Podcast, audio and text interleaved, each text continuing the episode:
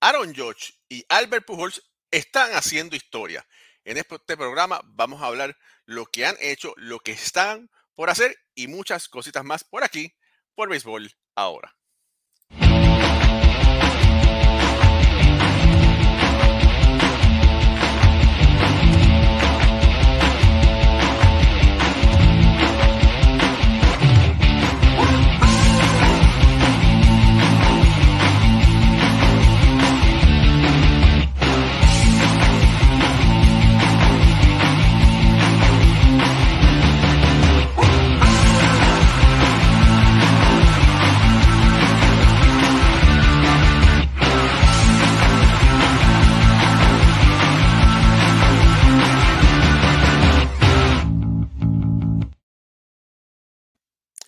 Muy buenas noches familia del béisbol, bienvenidos a otro programa más de béisbol entre amigos por aquí, por béisbol ahora. Mi nombre es Raúl Ramos, directamente desde New Jersey, Nueva York.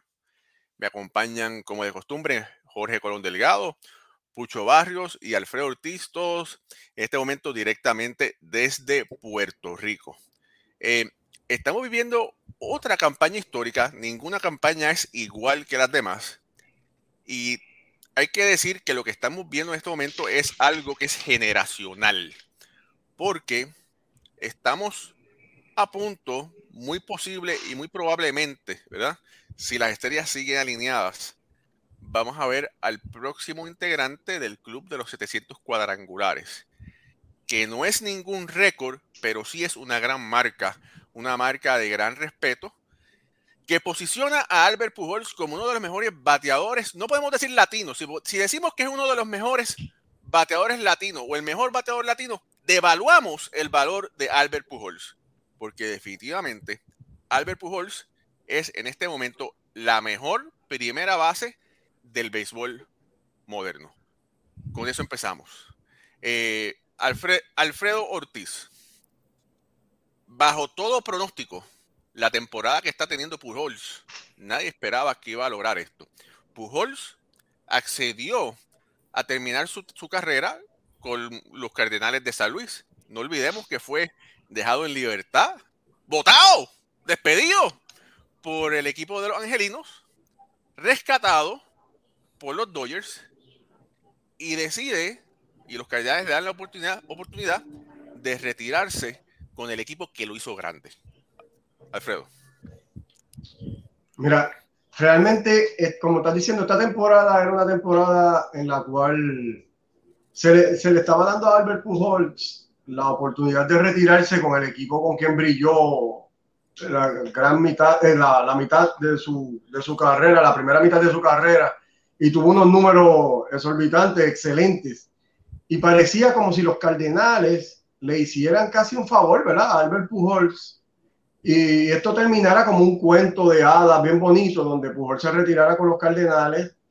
El plan que tenían ellos era limitado, un tiempo de juego limitado para Pujol, donde él eh, quizás iba a estar bateando algunos, iniciando algunos juegos como bateador designado contra lanzadores zurdos. Y eso era el plan que tenían cuando se comenzó la, la temporada. ¿Qué ha pasado con Albert Pujols? Pues el hombre ha, retornado a, los tiempos buenos de él. Está teniendo una segunda mitad de la temporada excelente y ahora mismo está solamente a tres cuadrangulares de esa marca de 700 que como tú bien dices no es que sea una ¿verdad? no está rompiendo ningún récord pero sí se ve imponente ese número 700 además ya le pasó a Ale Rodríguez donde se coloca como el, el latino número uno en cuadrangulares de todos los tiempos en la grandes ligas. Y, y, está dándole un, está cerrando con broche de oro una carrera de Hall of Famer, el señor Albert Pujols, y donde tiene a los Cardenales ganando, está luciendo bien y realmente para todos nosotros, los fanáticos de béisbol, nos está dando unos momentos bien, bien bonitos de, para terminar su carrera. Adelante, mucho. Eh, Raúl, mira, esto es algo que se ve un poco difícil, ¿verdad? Porque hemos vimos la, el bajón en los últimos años de, de, de Pujol en cuestión de su poder. y de momento eh, teniendo esta segunda mitad, al, mismo equipo de San Luis le ha dado un, un respiro. Eh, un equipo que estuvo tuvo la primera mitad de la, de la temporada eh, atrás de, los Brewers por la, por la división. Luego de, ese, de esa racha que cogió Pujol en, la segunda mitad, han dominado la, división central y esto ha sido como una, una como gasolina para el equipo. Todo, cada vez que da un cuadrangular se celebra como, como algo que, como si no, como si fuera el primero, porque sabe, ¿verdad? Sabe lo que está en juego. como tú dices, no es, no es algo que no se haya hecho, pero en estos tiempos, dar 700 cuadrangulares no es algo. Bueno, en, todos los tiempos, no es en estos tiempos, es en todos los tiempos. Sí, pero ¿verdad? Con, el béisbol de, ahora, eh, es, complicado, es complicado y tener e, e, este hombre ya a los, a los, casi a los 40 años ya haciendo esto es, historia, es grande, es grande, de verdad que sí, Jorge. Eh, Jorge Colón Delgado, en esta temporada, los números de Albert Pujols. Bueno, hasta el momento tiene 18 honrones, 49 empujadas, 266 de bateo. Va a tener la mejor temporada desde, desde el él tiene una temporada aquí bien, la última buena de él fue el 2019, de ahí en adelante comenzó a bajar. Pero la verdad que Albert Pujol hizo tanto y tanto con los Cardenales de San Luis que es como, si vamos a suponer, si no fuera acumulando dinero en el banco, acumuló millones antes en, esas temporadas con San Luis y varias con los, los angelinos. Ya él empieza a, decaer. en a los 37 años fue su mejor, a los 38, a los 39 años fue su mejor, su última buena temporada. Pero claro, su poder disminuyó 23 honrones, pero empujó 93 carreras y batió muy poco, 2.44. Y de ahí en adelante, 2020, 2021, 2000, y ahora que el 2021, en el 2022, pues resurge su figura. Pero esto, esto que estamos viendo con Albert Pujols es algo que nos podemos despedir por un buen tiempo, porque los que están después de él, tenemos a Miguel Cabrera con 503, luego viene Nelson Cruz, 475, 475, creo, 479, y después Mike O sea que este tipo de, de, de, hazaña que estamos viendo con Albert Pujols van a pasar muchos años para nosotros poder disfrutar de otro pelotero que tan siquiera pueda llegar a los 500 honrones, porque ya Nelson Cruz está uno o dos temporadas más, y a Trau le falta todavía 150 cuadrangulares. O sea que estamos viviendo un momento bien bonito del béisbol. Como todo, vendrán los, los nuevos, la nueva generación, los, nuevos honroneros, y a eso hay que darle espacio, un espacio de espera para poder disfrutar de este tipo de, de, hazañas y de gestas como la que está haciendo Albert Pujols. Mira, hay, hay, que ser muy justo y hay que decir, ¿verdad? Para las personas que no tienen una computadora al frente, que en, en 22 años, una carrera de 22 años, que es una carrera extensa porque tiene 42 años, jugó 12 temporadas, o ha jugado 12 temporadas con los Cardenales de San Luis, eh, jugó 10 temporadas eh, con los Angelinos, ¿verdad? Y en esas 10 temporadas pues jugó mitad con los Dodgers. Pero esos 11 primeros años que tuvo con San Luis fueron, como dice Jorge, tan espectaculares que básicamente esos dos años le aseguraron el Salón de la Fama. Y usted dice, ¿cómo puede ser que lo aseguró en esos dos años? Fácil, mira, eh, en esos 12 años, eh, básicamente él había metido 445 eh, cuadrangular contando, ¿verdad? Contando los, los que ha metido ahora, tiene un total de 463. Eh, sobre 2.000 hits. Eh, de verdad que es una cosa, es una barbaridad, es una máquina de bateo. Donde cuando usted ve los números de, los angelinos, lo que hicieron fue deteriorar su carrera. Fue que puso unos números tan increíbles, tan fuera de órbita, con los Cardenales que los otros, los, números de los Angelinos, le sirvieron de rellenín, pero no comparan en nada los números de su carrera. Y, y, se los voy a enseñar aquí. La mejor temporada que tuvo Pujol fue en el 2000, eh, perdón, con los angelinos, el 2012, en el 2012, 2014. Mira, el 2012 batió 30 cuadrangulares, batió 285, después en el 2015 batió 40, pero batió un promedio de 244.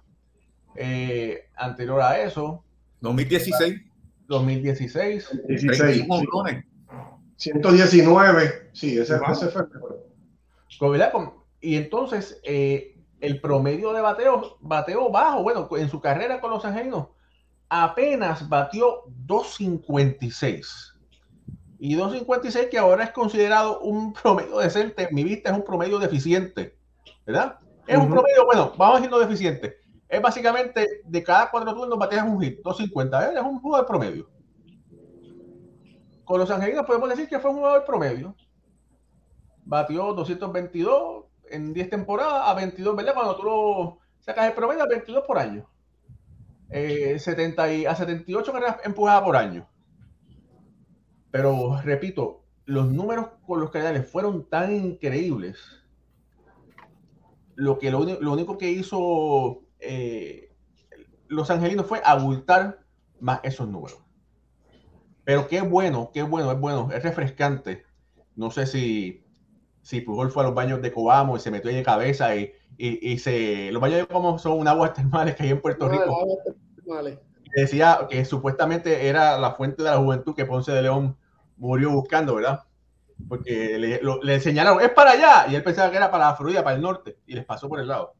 Eh, pero no, sé cuál es el secreto de Albert Pujols, porque de verdad que con 42 años me ha sorprendido, no solamente a mí, al mundo del béisbol, con los números que ha hecho. Ahora, como dijimos anteriormente, no podemos decir que es el mejor latino, eh, bateador latino, porque devaluamos su valor, ¿verdad? Eh, si decimos que es el mejor, pudiéramos decir que entre todos los latinos pudiera ser, sí, el mejor bateador. no quizás el mejor pelotero, en mi opinión, el mejor bateador, porque los números lo dicen todo. Jorge Colón Delgado, usted que es historiador, escritor de, siete libros, estudioso de la sabermetría, existe el debate de, lamentablemente, de Roberto Clemente y Albert Pujols. Eh, mucha gente, muchos hermanos dominicanos dicen, no, eh, el mismo Vladimir Guerrero tiene mejores números que, Clemente. De, la patada, Pujols es muchísimo mejor que Clemente. Como pelotero en general, no como bateador. Yo le doy la de bateador a Pujols. ¿Qué piensa usted, Jorge Colón Delgado? Sí, pero hay una cosa también, que, que en, este, en esta conversación del mejor bateador han dejado fuera a Alex Rodríguez. Y Alex Rodríguez es mejor bateador todavía que Pujols. Y lo hizo como y como tercera base. Tiene un WAR mucho más alto que Pujols. Sin embargo, nadie lo menciona por esta pugna de que si es dominicano, que si es americano. Una pugna que tienen allá los hermanos. Pero Alex Rodríguez tiene que estar en la conversación. En el caso de Roberto Clemente y Abel Pujol, Abel Pujol sí batió más que Roberto Clemente, mucho más que Roberto Clemente. Pero Roberto Clemente es un pelotero más completo. Batió para menos doble play, tenía más brazos, corrió mejor en las bases, batió para menos, para menos doble play que Albert Pujols y además lo hizo en una posición más difícil que la primera base que jugó Albert Pujols, que fue right fielder. Por eso es que no podemos decir lo que, eh, que Albert Pujols es el mejor pelotero latinoamericano. Es el bateador, el mejor bateador latinoamericano si no incluyes a Alex Rodríguez. Si lo incluye, ese, ese título, ese honor, le, le pertenece a Alex Rodríguez. Este, en el caso de, Pujols, como bien dices, debemos de concentrarnos en Lugeri. Olvidar, nosotros los latinos tenemos que olvidarnos de Clemente en el sentido de que cuando vayan a hacer un todos estrellas de todos los tiempos, eso no va a entrar en récord si él fue mejor que Clemente o no. Lo que van a comparar a Pujols es con Lugeri, no con Clemente. Y, y, y Albert Pujols definitivamente es la mejor primera base que ha tenido el béisbol. Lugeri jugó un béisbol distinto, lo sabemos, un béisbol segregado, gran pelotero, pero el, el, béisbol que se enfrentó, que jugó Albert Pujol es mucho más competitivo. Así que si va, como hay que sacar uno, hay que irse con Albert Pujols, claro está. Si van al WAR, que esto fue una, una observación que hizo Raúl y Ramos hace tiempo, el WAR de, de no incluye lo de la doble jugada. Y por eso es que lo tiene tan alto, más alto que Pujols. Porque en todos los años no hay ni un doble play de, de Lou Gehrig, y es que en aquella época no se llevaba récord de los doble play. Así que cuando la, si se le aplican los doble play, que no sabemos cuántos, cuántos son, ese igual tiene que bajar. Pero definitivamente Albert Pujols es la mejor primera base de todos los tiempos. Yo espero que cuando se haga, que hace tiempo nos hacen un todo estrella, y eh, en Estados Unidos sobre los peloteros, sobre el béisbol de las grandes ligas, y hay varios latinos, varios latinos. Ahí está Alex Rodríguez, está eh, Adrián Beltré, está Roberto Alomar, Iván Rodríguez, hay peloteros completos. Que esa es otra conversación. Mira lo que tengo aquí. ¿En qué año fue que se hizo el, el equipo de todo estrellas latinos? Mira aquí, aquí tengo una boleta. 99. Mira, aquí está. Es una boleta del 99. Cuando se escogió, y ya en ese momento ya estaba en, en la. Mira, ya estaba, ya estaba ahí Albert Pujols. Ahí se quedaron. No, no, ahí no. se, En el 99 fueron entre todos los jugadores. Después, más tarde, ¿en qué año fue? 99. Ese es el equipo del siglo. No, porque, no, porque Pujol empezó en el 2001. Sí, pero este es el equipo latino. Cuando hicieron el equipo latino, Ah, yo era que tú estás hablando del equipo No, de sí. todos los tiempos. claro. Ok, sí. Ajá, el 99 fue de todos los tiempos, correcto. Pero esto es una, eh, cuando MLB hizo para la promoción el equipo latino, ¿verdad? Pero ya, Sí, ya estamos en un momento que la calidad es tan buena que cuando ponemos a un Iván Rodríguez, a un mismo Yayer Molina, mencionamos a un Alex Rodríguez, a un Pujols, a un Miguel Cabrera, devaluamos su, su valor cuando los ponemos en equipos latinos. Que de hecho yo estoy en contra de esos todos estrellas, porque lo, eso lo- es todos estrellas latinos, porque eso lo que hace es quitar la atención. Mira, le, vamos a dar este todos estrellas latinos, no miren para acá, no. Compara los peloteros latinos con los peloteros americanos. Yo lo que quiero saber qué pelotero latino es mejor que los incumbentes. Por ejemplo, en el caso de en el caso de Lugeri, en el caso de Roger Hornsby, que siempre lo mencionan, en el caso de Onu Warner, Brooks Robinson, que a la larga va a ser Nolan Aranado. En el caso de Ted Williams, que no hay ningún latino ahí, pero ahí está Barry Bonds. Tienes a Willie Mays con un Mike Trout eh, siguiendo de los pasos.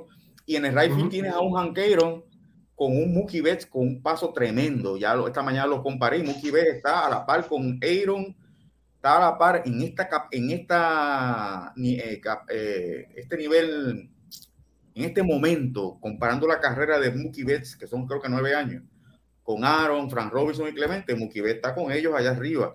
O sea, que no me, no me hagas todos estrellas latinos cuando hay latinos ya que, que merecen y hay que reconocer que son del equipo de todos estrellas de verdad, blancos, negros, asiáticos, como quiera, como usted quiera ponerlo.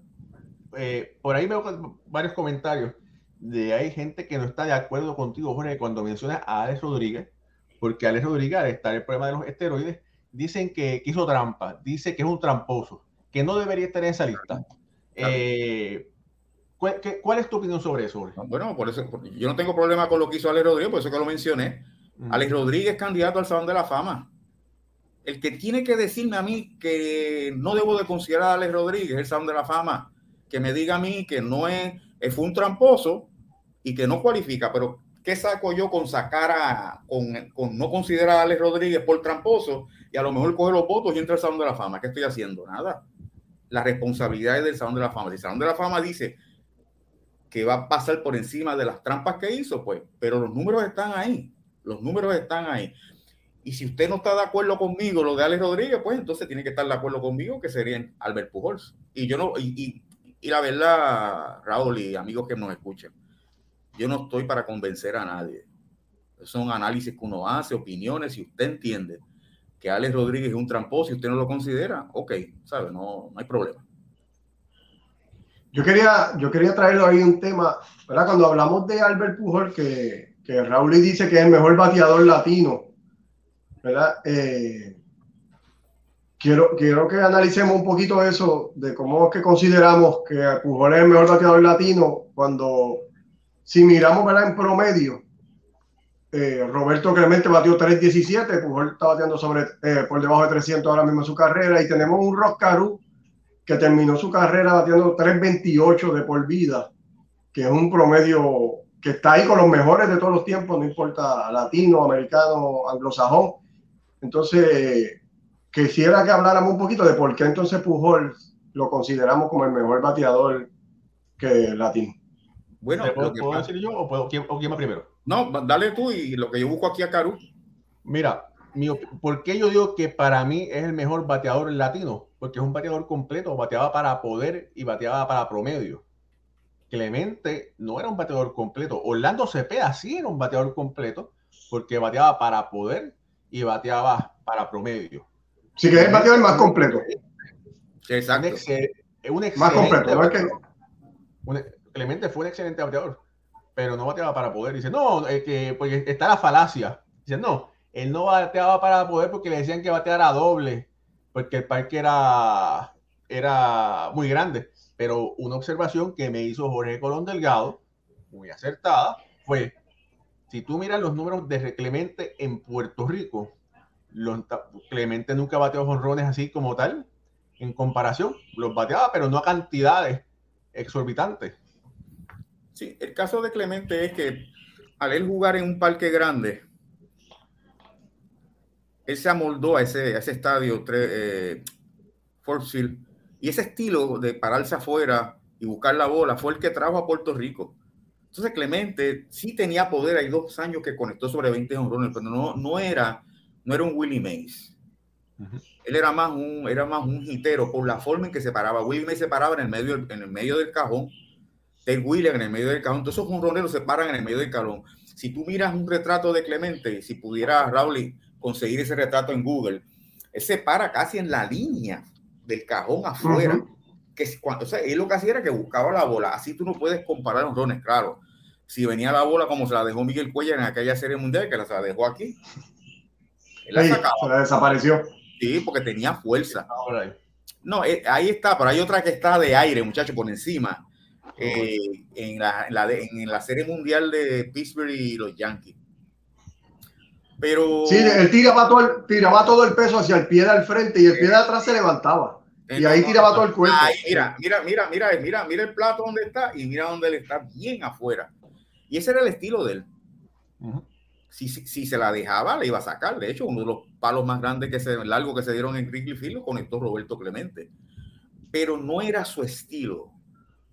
Eh, Rock Caru, mira, Rock Caru era una segunda base que bateaba mucho, pero no filiaba. Entonces lo pasan a primera base, pero no tiene poder. Búscate el récord de Rock Caru para que tú veas. Vamos a buscarlo aquí. Sí, no, 92 cuadrangulares nada más dio su mira, carrera. ¿Y cuántas, carreras, cuántas veces empujó 100 o más? Te digo, eh, RBI, eh, un año, empujó 100 exactita. Eso es pobre, eso es pobrísimo para una, para una, para una primera base. Fue un gran hitero. Ahora bien, mira, regresando, dijiste algo ahí de los promedios, recuerda, y lo hemos dicho, que los promedios no, no son un indicador real de lo, de, del valor del pelotero porque trata, le da el mismo trato a todos los imparables. Para el promedio lo mismo es un triple que un honrón que un sencillo. Ahora, cuando tú le aplicas el weight on balance average, que es lo que es uno de los, de los elementos del WAR, sale Albert Pujol con 680, Manny Ramírez 651, Alex Rodríguez 640, Miguel Cabrera 566. Esos son los más altos. Entonces, Caru tiene 407 y Roberto Clemente 377. No estoy diciendo que Caru y Clemente estén entre los primeros.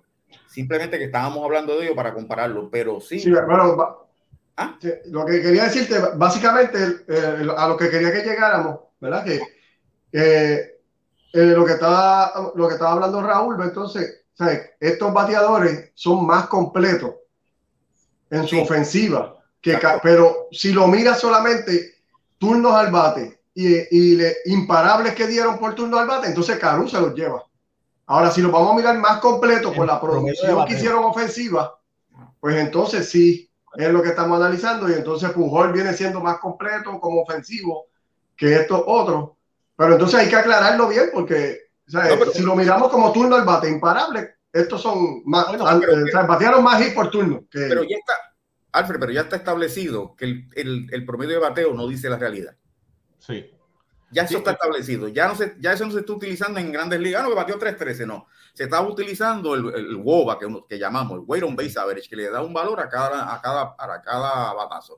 O sea, Lo que pasa es que yo, por lo menos yo, yo te entiendo tu punto, Jorge, ¿verdad? Pero también, mientras las grandes ligas sigan premiando un campeón bate, yo sigo dándole un poco de importancia a eso todavía. Mientras Ah. ellos sigan premiando un campeón bate. claro. Yo, yo entiendo el punto que tenemos y estoy contigo, con la métrica moderna, y la entiendo bien, y eso es lo- Pero Claro. mientras estén dando ese, ese premio, todavía hay que mirar entonces los promedios. Pero yo lo miro, fíjate, yo miro el promedio. pa- Pero para, no lo- mí, yo lo es miro, pero un- no doy peso. yo- pa- para mí es un índice, Exacto. Sí, Es que, para mí es un índice si es un buen o un mal bateador. Vamos a lo que vamos, ¿verdad? Exacto. Pero de la forma de uno analizar de qué tan bueno es ese bateador, es yendo el boba. O sea, es al cuando, boba. tú es cuando tú escudriñas, ¿verdad? Tú dices, ah, sí, se ve bien, pero ¿qué tan bien se ve? Claro, porque ya con las estadísticas que estamos conociendo, que estamos aprendiendo, que estamos mirando, ya podemos determinar qué tan bueno o sea, ¿es bueno o es malo? Es bueno. Pero ¿qué tan bueno, qué tan por encima? Fulano está por encima que Mengano. Más precisión. Es más preciso el WOBA que el, que el promedio de bateo. Y como yo sé que es más preciso, como tú bien dices, Raúl, digo, bueno, este tipo tiene, vamos a ver, vamos a ver si yo veo dos individuos que batean más o menos igual. Pero entonces yo vengo y busco el WOBA. Y el WOBA es lo que me verdaderamente me dice cuál de esos dos bateadores fue mejor. En el caso de Caru, en el caso de estos bateadores, Cabrera, Pujols, Alex Rodríguez, como tienen tanto doble, tienen triples, tienen muchos honrones, pues obviamente lo demuestra el WOBA bien detenido, que fíjate, el WOBA de Albert Pujols, aún con ese promedio de 2.96 que está ahora, es superior, superiorísimo al de Clemente. Superior, ¿por qué? Por los extrabases. Por los extrabases. Por los Clemente no conectaba tanto extra base como a Pujol, entiéndase honrones. Y el honrón tiene un peso mayor, y eso lo sabemos, al triple, al doble y al sencillo.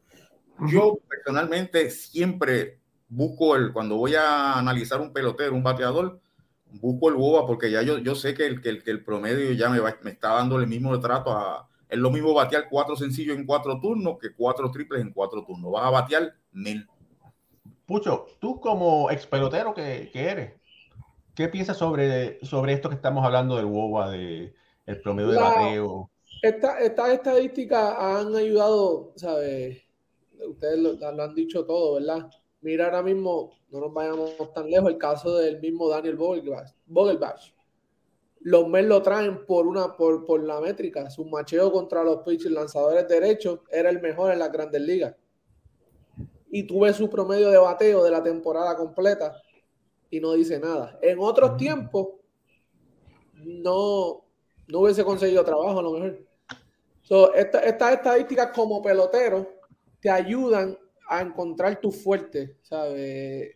Las cosas que en realidad muchas veces antes no se medían, antes que no se veían. Eh, mucha gente se quedaba sin trabajo cuando eran, eran, en realidad tenían cosas buenas. So, e- esto es lo que ha ayudado la, la métrica moderna. Como pelotero, es, es- es bueno tenerlo, porque entonces tú sabes cuál es tu fortaleza, tú sabes en qué tú aportas a un, a un equipo, una organización y al juego. Jorge, Jorge, para ti, ¿quién ha sido el pateador más completo de Puerto Rico?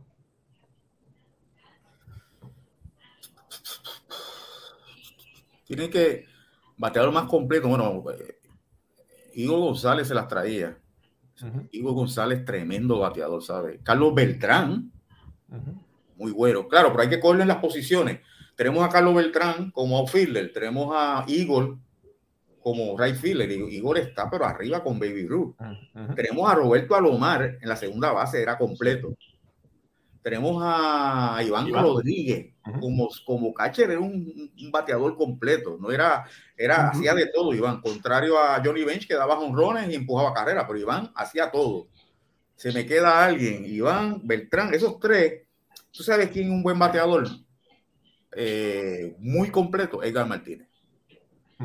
Edgar tiene unos números ofensivos tremendos. Está ahí con, eso, con esos jugadores. Y entonces, más o menos por ahí también puedes considerar a a Orlando Cepeda, que bateaba largo y bateaba 300, por decir, pero también era un bateador que no perdía eh, promedio conectando jonrones. Eso, eso para mí son los bateadores más completos que ha dado Puerto Rico. Interesante. Mira, eh, vamos a pasar por aquí. Oye, hemos estado 30 minutos discutiendo ese tema y todavía no hemos hablado de Aaron George. Pero es que está súper, está, es tan, tan interesante y tan profundo, ¿verdad? De acuerdo a la, a la, conversación que se pueda tener, que lo hace muy interesante. Mira, saludos a Marlon Eduardo Ortiz desde Cuba, eh, no, desde Venezuela, hermano, discúlpame. Eh, Rainel Sánchez Nova desde Cuba, el indio Alejandro Mercado está por ahí conectado, Harold Rodríguez dice que está de Newark, hermano, vamos a tomarnos un café, avísame. Eduardo Luis Chávez desde Venezuela, Don Forest, que es uno de los grandes historiadores, conocedores, coleccionistas del béisbol boricua, también está conectado, saludos Tom. Eh, Wildalis Maldonado, saludos. El, el mejor pintor deportivo de Puerto Rico. Wilmer Carucci, saludos, está conectado. Manuel Troche, que está también conectado. Reinaldo Zurita, también dice Aaron Josh luchando la triple corona del americano. Por ahí vamos. Eh, Luis Rosario está conectado, dice Ponceño desde Ponce. Luis es de los míos. Pedro Fernández está conectado. Eh, Pito Pito Ramos dice un solo comentario, Sabi Sosa y Marco usaron asteroides y Alex no deberían contar. Pero hermano, imagínate. Eh, ¿Qué se va a hacer? Eh, Pedro Vázquez está conectado, Ulises Mesa también, que siempre está presente, dice gracias por sus excelentes transmisiones, gracias Ulises por siempre estar aquí desde un principio. Félix Ignacio Rivera dice, alegría tener el programa hoy, sí, lo tenemos hoy porque mañana estoy en City Field, pero si, si, si quiere ver el programa mañana, lo repite y repite el buen programa que estamos dando. Eh, Gil Enil Pirela, la que manda en la casa de los Ortiz, está también por aquí conectada. Diego M dice, mi gente, bendiciones, tanto tiempo. Diego, qué bueno que llegaste. Yeye Negrón está conectado. Melvin Viejito Galarza, también por aquí conectado. Eh, Joaquín Mesa Miranda conectado. Halback, Back dice, un buen bateador no es lo mismo que un bateador completo. Saludos. Eh, Edgardo Rivera Rivas dice, y Bernie Williams. Bernie Williams también tiene que estar en esa lista. El doctor de la casa, Iván Rodríguez Colín, dice, saludos Raúl Jorge Pucho y Alfredo. Oli Soy, saludos siempre desde San Antonio, Texas. Qué bueno que estás aquí, hermano. Rocco Cruz dice, ¿qué opinan de Stroman jugando por Puerto Rico en el Clásico Mundial? Te voy a decir, si puede, ah, primero que nada, es descendiente de boricuas, tiene la monoestrellada tatuada en su cuerpo y si, si está dispuesto a ayudar en la causa boricua, es bienvenido en mi libro. Yo no lo voy a decirle, no, no puedes representar. Aníbal Rodríguez y Arriba Piedra, de acuerdo totalmente con don Jorge. ¡Arriba los bueyes! ese, ese, eso, de los bueyes, eso de los bueyes lo dijo un león de Ponce. bueno, ahora sí. Eh, familia, dele like, denle share a esta transmisión, ayúdenos a crecer. De verdad que gracias a ustedes. Ah, buenas noticias. Tengo que compartir con ustedes que estamos en el lugar número 141 entre todos los podcasts de Estados Unidos. Ahora viene el gran detalle. somos el número uno en español.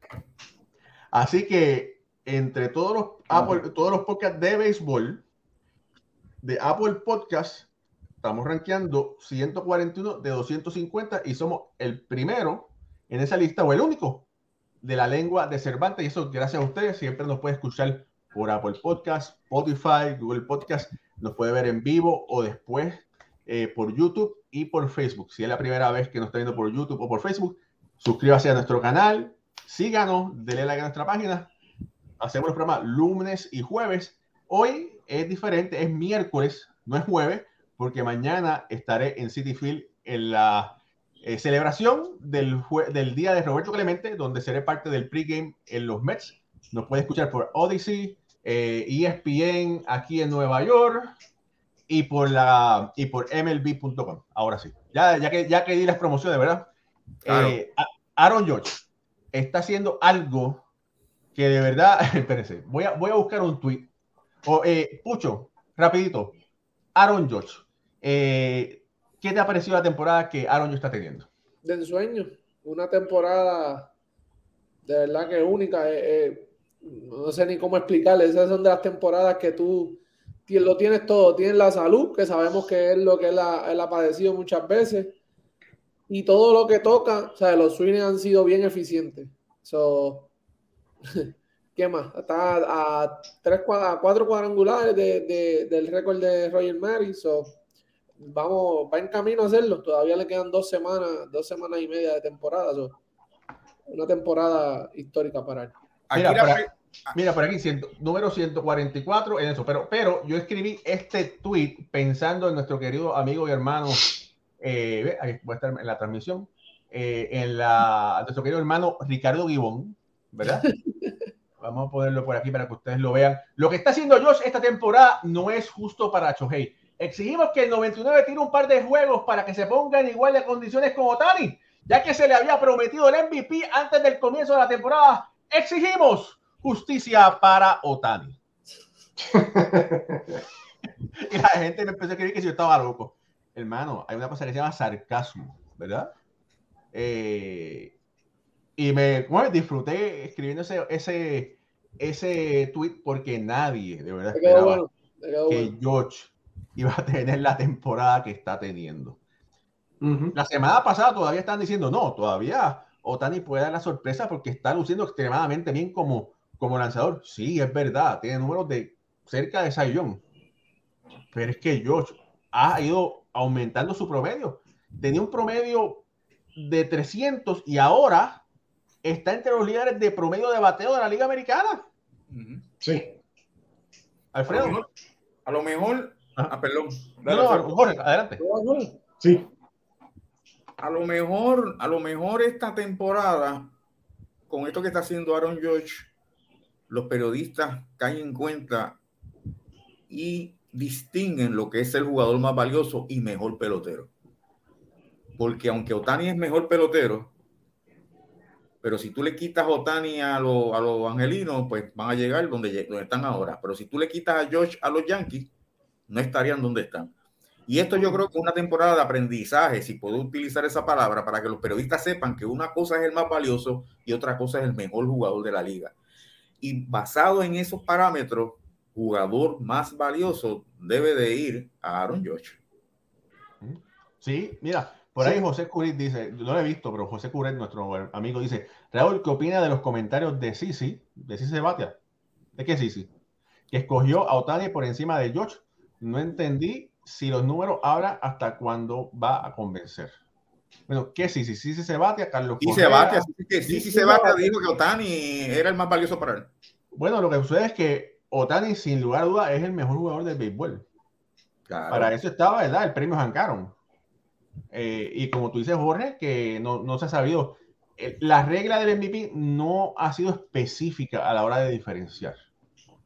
Y bueno, eh, jugadores que han sido seleccionados por el MVP con temporada perdedora, Andre Dawson, Carl Ripken, Mike Trout, por mencionar algunos, ¿verdad? Pero la temporada que está teniendo George en este momento es tan clara, tan significativa, que sin él en el equipo, los Yankees no estuvieran cerca de donde estuviesen en este momento. Sí, de eso se trata el jugador más valioso. Y, y, mira, Ted William una vez ganó la triple corona y salió Jody Mayo. claro, pero es que ellos, los Yankees llegaron primero y los, y los Medias Rojas no, ¿entiendes? O sea, hay momentos en que hay, hay generaciones de periodistas que se dejan llevar por esos parámetros. ¿Quién, ¿Quién le da ese empuje al equipo? pero se han dado últimamente casos donde le están dando el premio de MVP al, al mejor jugador de la liga y eso no va con el, nombre del premio. ¿Cuál es bajó, el, el, ratio de, de, los honrones ahora, 8 puntos por honrones por turno. oye, eso sería bueno preguntar cuántos honrones ustedes quieren, creen que va, que va a dar Aaron George. 8.98 bajo el, el, ritmo. ¿Cuántos honrones ustedes creen que va a dar? Yo voy a decir que va a meter 63. Pucho. 64. Alfred. 6-2. 6-5 soy yo. Yo doy 6-5. Apúntalo por ahí. Yo entiendo que va Apúntalo, Alfredo, en la, Alfredo en, la, en la libreta. Apúntalo, que Alfredo ya apunta todo eso. 6-5. Va a conectar Alfred. Pucho, Pucho dijo que 6-4. 6-4. Raúl dijo 6-3. Don Jorge 6-5. 6-5. Alguien dice que habla dije del seis, 70. Alguien por ahí eh, piensa que habla del 70. Si usted lo piensa, escriba lo que lo vamos a apuntar. Ahora todo el mundo por, le- por, por ahí dice 70, fulano, 70. pues, Mira, Mira, Raúl, que te iba a decir, ok, eh, los numeritos de Aaron, George, impresionante. Mira, tengo aquí los números de Miguel Cabrera, que fue el último triple coronado eh, al final de temporada. Miguel Cabrera terminó 330, 44 y 139. Hasta ayer, George tenía 310 de promedio, 57 y 123 remolcadas. ¿Qué, qué, qué llama la atención de eso? Mira, según el eSport, es la primera vez desde 1928 que lo hizo Babe Ruth, que se termina un día de juego y un jugador tiene 20 cuadrangulares o más por encima del próximo jugador en las grandes ligas. Y esto Josh lo hizo ayer, que tiene 57, y el próximo es Schwarber con 37. Así que sí es algo bien especial lo que está haciendo Aaron Josh este año. Y con el 3-10 de promedio está ahora mismo noveno en la liga. En este Está momento- nueve puntos nada más. Perdón, no, está nueve puntitos nada más de Araiz, que estaba haciendo 3-19 y el primero. Hoy está de 3-1, estaba bateando 3-11. Así que bueno, está 3-11. Bueno, oye, y Sander Boger está ahí en la pelea. Espérate, antes, antes, de entrar a 3-18. Sander, antes de entrar a Sander, este, Roger Maris, el año que correctó 61 honrones, lo hizo, el ratio de él fue un honrón cada 9.67 turnos al bate. Ahora mismo, Aaron George está un honrón cada 8.93 turnos al bate. Y él sigue mejorando, porque él estaba, cuando, cuando comencé con esto, cuando él tenía 51 honrones, estaba dando un honrón cada 9.2. Después, cuando, cuando conectó el 53, bajó a un 9.1. Después, cuando conectó el 54, 8.96. El 55, 8.89. En el 57 subió un poquitito, 8.93. O sea, le estoy llevando, según va lo- lo- conectando el honrón, cómo mejora o desmerece su ratio. Y lo que ha hecho es continuamente mejorarlo. Que la- Mira, la- sí, matemáticamente, matemáticamente debe de pasar fácil los 61. sí, La pregunta es, dejándome llevar de eso que estás diciendo, Jorge. ajá, Ah, perdón. no dime. No, que te iba a decir, dejándome llevar de eso que usted está diciendo, si es cada ocho turnos más o menos, y uno coge un promedio de cuatro turnos por juego, le quedan 20 juegos a los Yankees, o sea que está dando, debe dar un horror cada dos juegos, o sea que daría como 10 más, y terminaría con 67, casi terminaría. Por eso Mira. fue que di, por eso fue que dije 65, porque él no va, a- no va a ser preciso 67, porque en un momento dado, por eso fue que dije el número Exacto. 65. Mira, por aquí, exacto. J.J. Negrón, que es de, de las medias rotas como Alfredo, dice que es 59. Manuel, Manuel Troche dice que son 64. Eduardo Chávez dice que son 66. Joaquín Mesa, que está hoy está disparado el hombre, dice, al ritmo que lleva, pudiese llegar a los 70. Ed Pana, que es el pintor, usted sabe que, oye, Ed Pana, tú sabes que yo hablo- llamo a, a Ed para hablar cinco minutos y sin querer me doy cuenta que llevamos una hora hablando. Él no es el que habla, el que habla soy yo. Pero Ed Pana dice que son 67 los que va a meter. Ed, eh, René Tadeo desde Nicaragua dice que va a ser el MVP. Edgardo Rivera Rivas dice que son 67. Reinaldo Zurita, pues verifiquen, dice que Araez se lesionó hoy. Vamos a ¿Quién? ver. Ah, Mira, Eso es malo a- para Minnesota. eso, eso es malo. Mira, saludo a Ralph Pagán Archeval. Saludos ah. Ralph, Oh, saludos. Ralph. Saludos, mi hermano. Eh, saludos, mira, la madrina María López que está por ahí conectada. Reinaldo Zuta dice que mete 66. Vamos a ver. qué- Más qué o menos ahí está todo el mundo. Yo, lo que quiero es, yo lo que quiero es que pase de los, de los, eh, que, que rebase los 61 de Roger Maris. Después que rebase los 61, que meta 62, 65, lo que sea, a mí no me importa. Pero que rompa, pero que mejore el récord. Que mejore. Claro, los récords están para eso, para romperse. Sí. Por eso el mes que viene vamos a estar en los primeros, vamos, vamos, a, vamos a tratar de estar en los, en los primeros 50 de- del podcast de, de- de- Top 100, top 100 por lo menos, top 100. Bueno, está, está, top 100, vamos, vamos a ver con los top 100. Mira, Aníbal, Aníbal Rodríguez dice que va a meter 64. Ahora, mira, Cherlis de la Cruz Lockhart dice: ¿En cuántos juegos creen que Pujols conecta el 700? Oh, es buena también. No es, no es por juego, es por turno. Por turno, sí. Porque tú- cuando tú tienes un juego y tú, vamos a suponer, fil- fildea, tres, un, un- tercio de entrada a ti te envían a, a fildear, por ejemplo, y eso te cuenta como un juego. Por eso es que dijimos aquí los programas atrás que no sé por qué Grandes Ligas está sacando lo de George con, comparando a George con Roger Marin basado en juego, es por turnos al bate. Eso te da una mejor eh, visión, vas a ser más preciso si lo haces por turnos al bate. Por, por juego, George puede ahora jugar más que la novena entrada y le, y lo- y le cuenta un juego. Bueno, va- mira, lo están poniendo a bater segundo.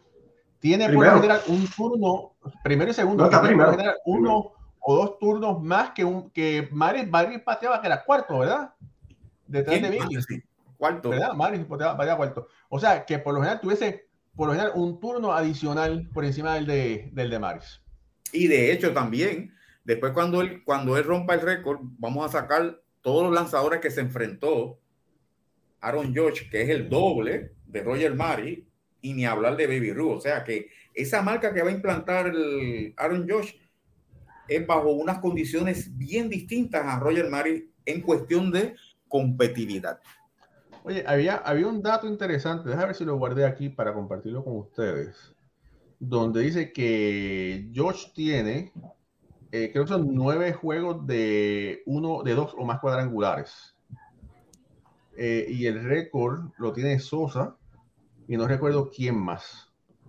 Eh, no, no guardé el tweet.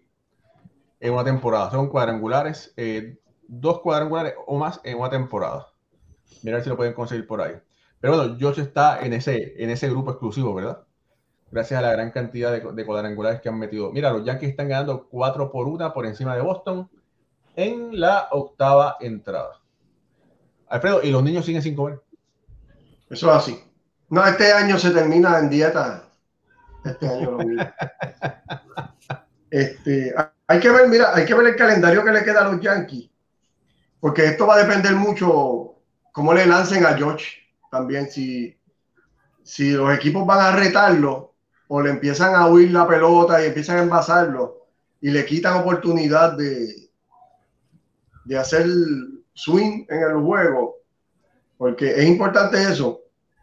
Mientras más importantes sean los juegos, con más cuidado le van a tener que estar lanzando. Y tiene muchos juegos contra la división todavía, que hay que ver cómo se van a manejar.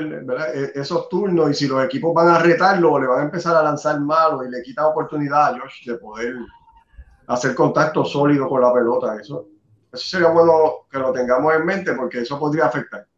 Oye, y, todavía, bueno, se termina la temporada, Josh es agente libre, está teniendo la temporada de su vida.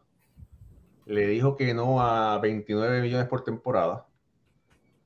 Eh, no se sabe cuánto dinero va a pedir George, pero entre los equipos interesados están los que pudieran estar interesados están los Mets. Se dice, se habla de San Francisco. Se menciona hasta la posibilidad, yo lo dudo, ¿verdad? Pero uno nunca sabe. Eh, los Boston Red Sox. Eh, una cosa que tomaron, ¿verdad? Que una observación que hizo un periodista, que la esposa de George también es del área de California. George es de California y ambos son muy cercanos a sus familias. Así se ha dicho sobre el amor que le tenía George de más joven al equipo de San Francisco.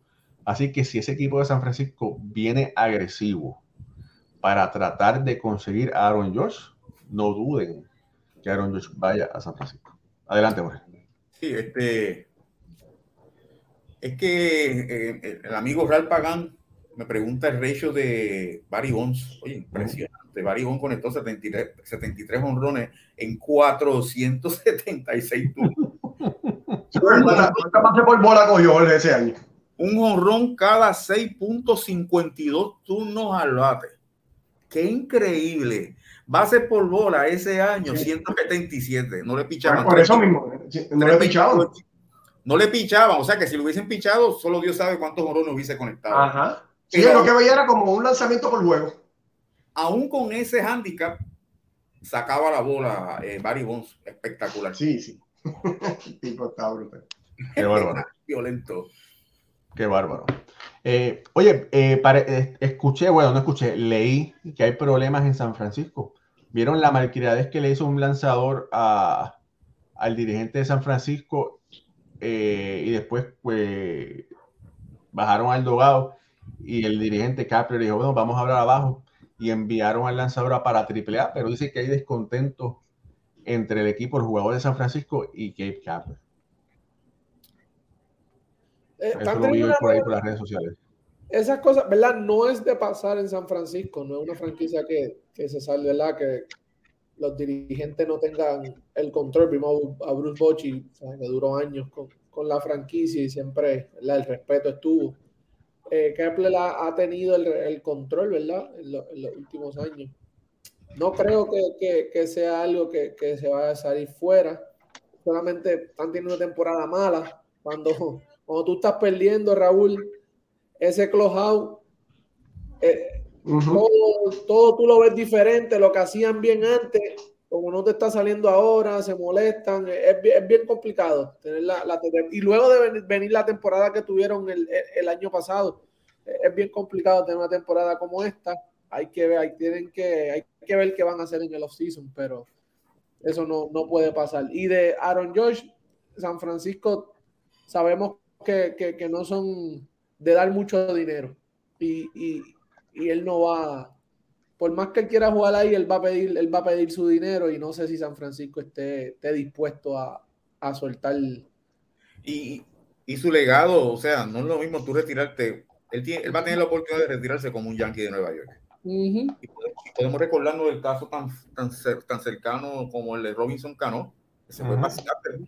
O sea, es que el, el- el irse de los Yankees de Nueva York, le pueden dar los millones que sean en San Francisco, pero jamás va a ser igual tú retirarte como un Yankee de Nueva York, porque si él se queda con los Yankees, va a ser eternamente recordado.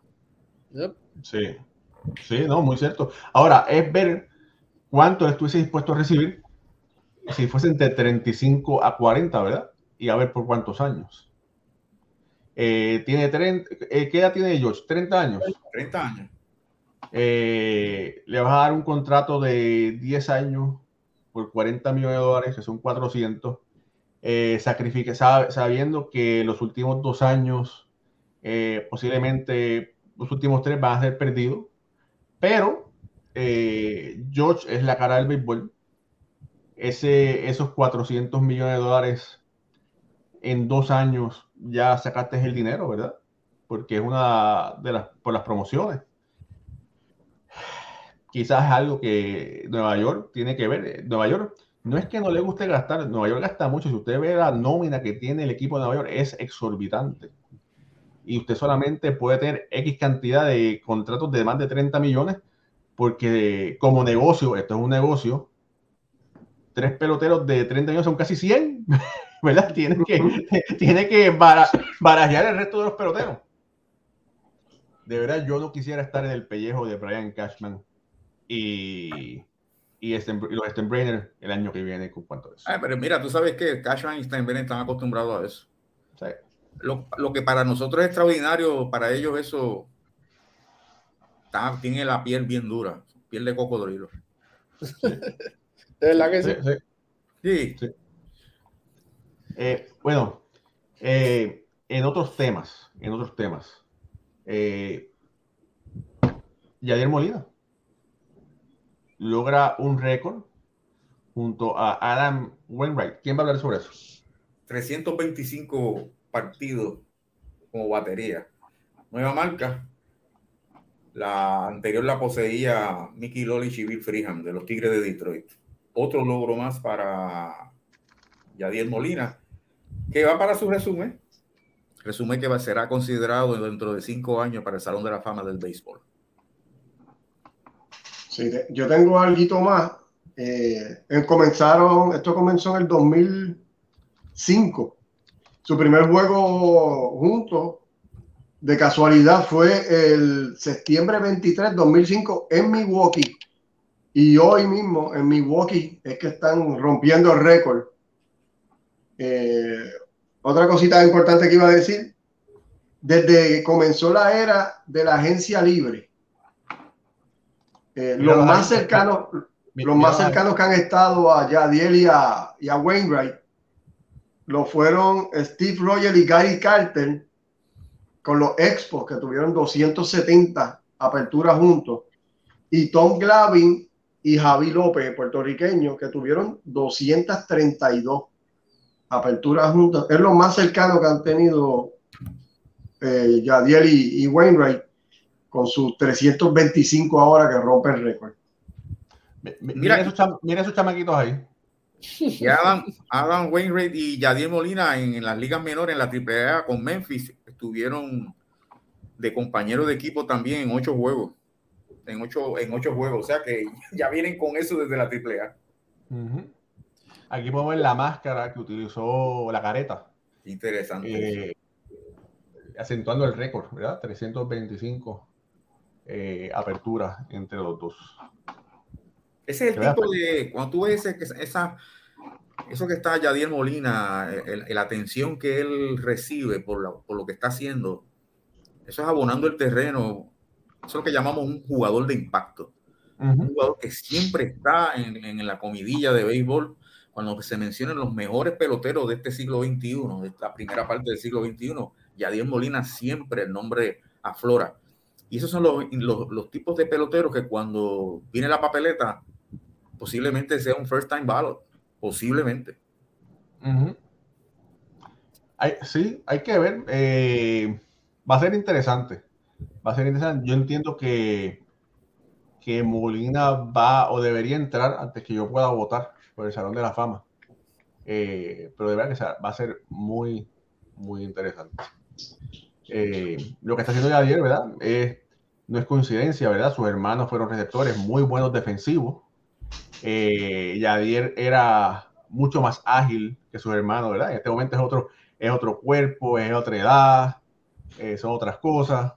Eh, y hay que decir que Yadier no quería jugar esta temporada, pero Wainwright y Pujols lo convencieron y han tenido algunas concesiones con él hemos hablado de eso anteriormente.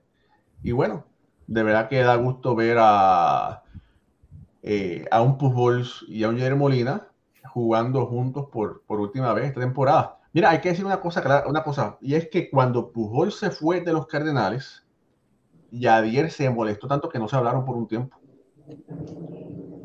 Eh, y hay que decir que Pujol se fue porque los, los, eh, los angelinos ofrecieron tanto dinero que si el, el, el Pujols es un jugador que es pro unión, decía, si no lo acepto, si yo lo acepto, el próximo año, pues los jugadores van, van a continuar consiguiendo más dinero. Si no lo acepto, pasarán dos, tres, cuatro años para que le vuelvan a ofrecer esta cantidad de dinero a un pelotero. Y por eso se dice que, se, que Pujols se sacrificó. Dice, no, pero tanto dinero. Bueno, se sacrificó yendo a los angelinos, ¿verdad? Hasta yo me sacrifico día de Se sacrificó a los, angelinos por ayudar a la Unión. Oye, y hablando sobre la Unión, MLB eh, ya está aceptando, eh, reconoce los peloteros de las ligas menores como parte de la Unión de Peloteros. Alfredo. Sí, se, en el fin de semana se había entregado unas boletas para que los jugadores de Liga Menor pues, votaran y en el día de hoy eh, un árbitro pues, decidió a favor de que entonces la asociación de, de, peloteros de grandes ligas va a estar, va a ser como eh, fue escogido para representar a los peloteros de, de, Liga Menor y entonces se convierten en unionados como parte de, de Major League Baseball. Los jugadores de Liga Menor obviamente van a tener algunos beneficios de esto y esta es la razón principal por la cual ellos están eh, buscando esto. E incluye, pues, obviamente, mejores salarios, incluyendo de que se le paguen el sprint training, que eso nos hacía, eh, mejores comidas, mejores facilidades para, para practicar, para jugar.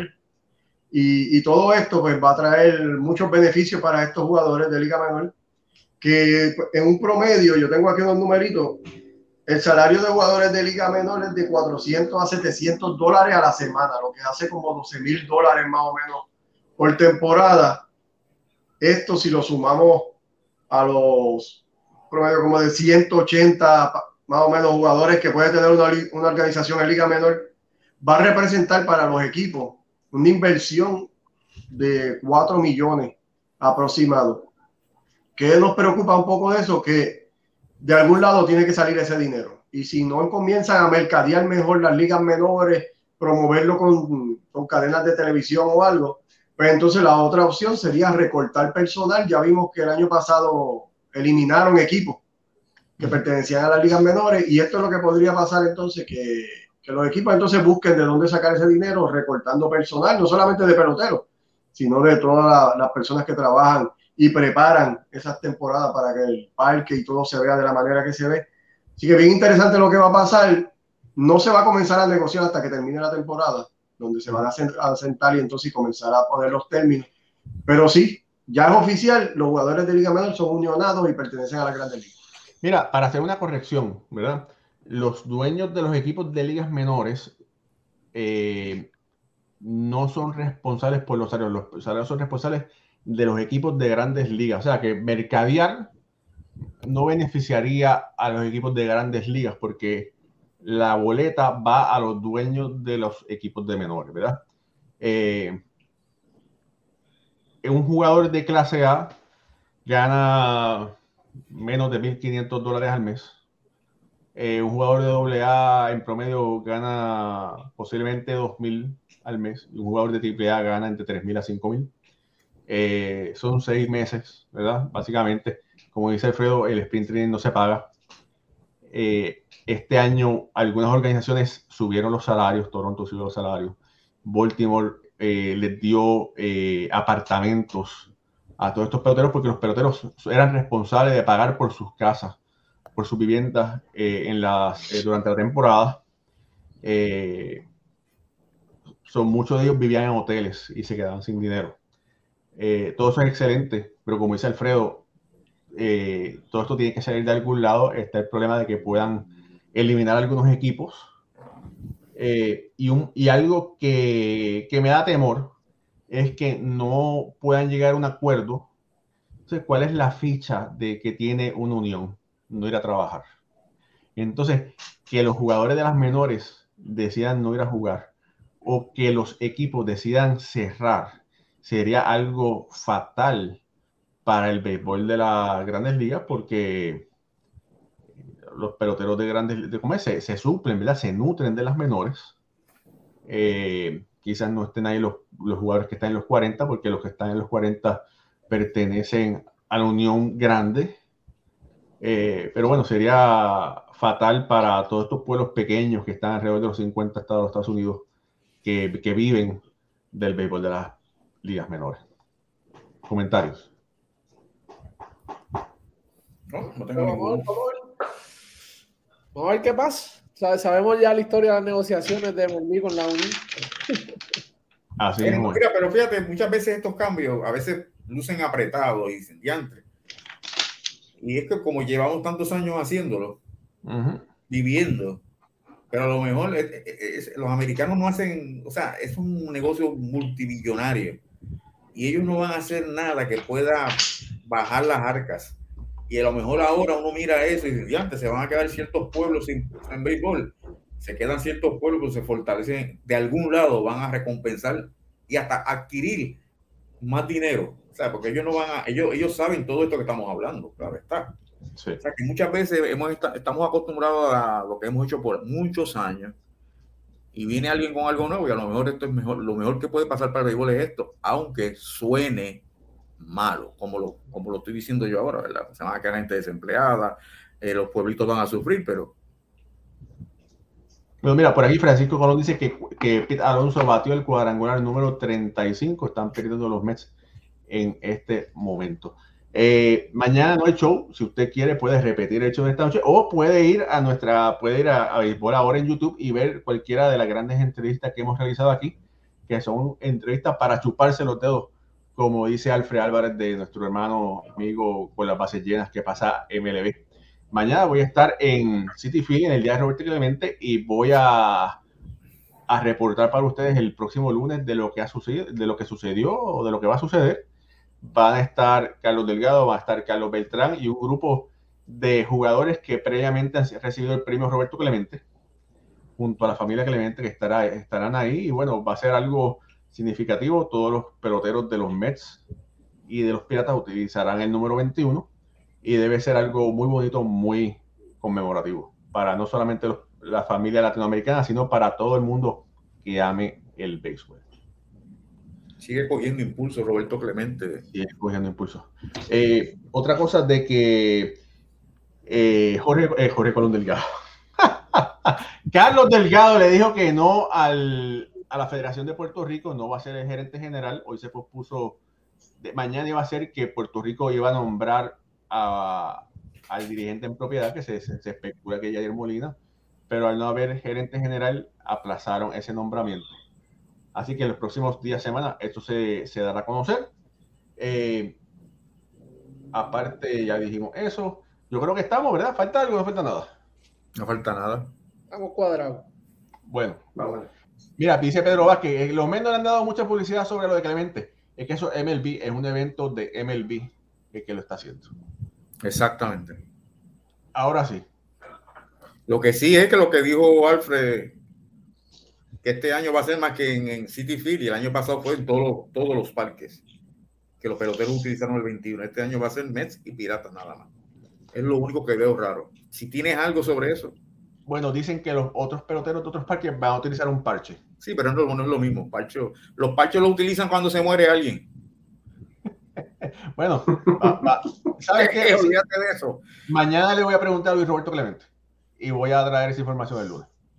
No, pregúntale a Bob Silly, que, que, es el que organizó eso, porque los Luis Roberto no, no sé, pero pregúntale a alguien. bueno, bueno, o Manfred, ¿verdad? ¿Sabes? Digo, perdón, a Manfred.